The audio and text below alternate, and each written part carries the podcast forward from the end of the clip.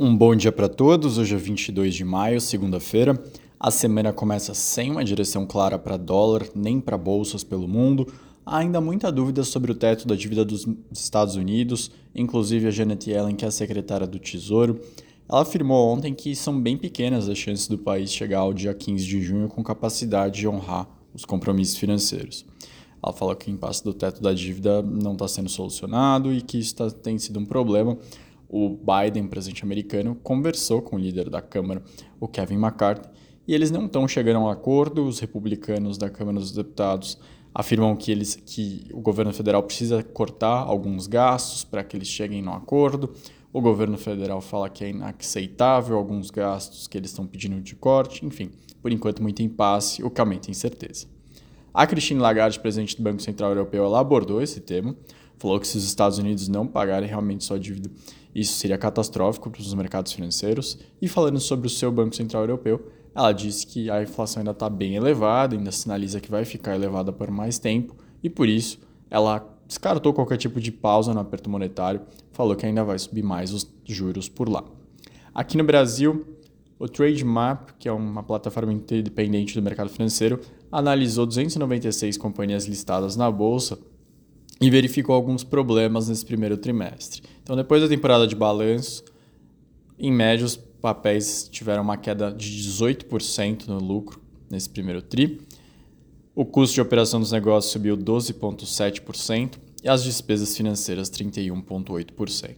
O que fez o lucro cair de 33 bilhões no primeiro, no primeiro trimestre cair, aliás, cair para 33 bilhões, que é 7,8 menor do que no primeiro trimestre do ano passado. A dívida bruta das companhias cresceu 37% nesse período.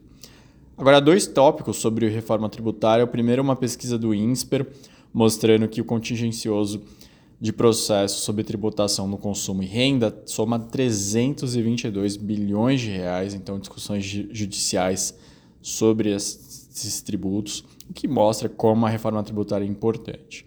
Do outro lado, o Arthur Lira, presidente da Câmara dos Deputados, falou que vai pautar a reforma tributária ainda nesse primeiro semestre, antes do recesso parlamentar de julho, mesmo que haja chance de não ser aprovado. Falou que está na hora, que esse primeiro ano é importante tocar em temas mais espinhosos, que já foi bem debatido, e que ele acredita que o grupo de trabalho deve entregar seu relatório agora no começo de junho. Durante a viagem para o G7 no Japão, o presidente Lula tocou em dois pontos mais delicados também. Primeiro, ele pediu a moeda dos BRICS. Ele fala que não é possível que o país dependa de dólar para fazer comércio exterior. E segundo, falou que vai rever a decisão da ministra do Ambiente, do Meio Ambiente, Marina Silva, sobre proibir, de, junto com o IBAMA, proibir a Petrobras de explorar o pré-sal na foz do rio Amazonas. Um último ponto para falar com vocês sobre a agenda dos próximos dias. Claro que a grande atenção dos investidores vai estar no arcabouço fiscal, que deve ser votado entre terça e quarta-feira. Ainda tem alguma dúvida sobre qual é o texto final. O próprio relator Cláudio Cajado afirmou que podem ser inclusas novas medidas, mas que na direção de deixar mais rígida a regra, algo que o mercado pode reagir bem. Outros temas para ficar de olho aqui no Brasil são a divulgação do IPCA 15, que acontece na quinta-feira. Agora, o exterior ele não tem muitos indicadores essa semana. Tem uma nova leitura do PIB dos Estados Unidos na quinta e o PCI americano na sexta, mas fora isso é acompanhar a ata da última reunião do Fed que sai na quarta e vários dirigentes do Banco Central americano e europeu participando de eventos durante a semana. Eu me despeço de vocês, uma ótima semana para todos e até amanhã.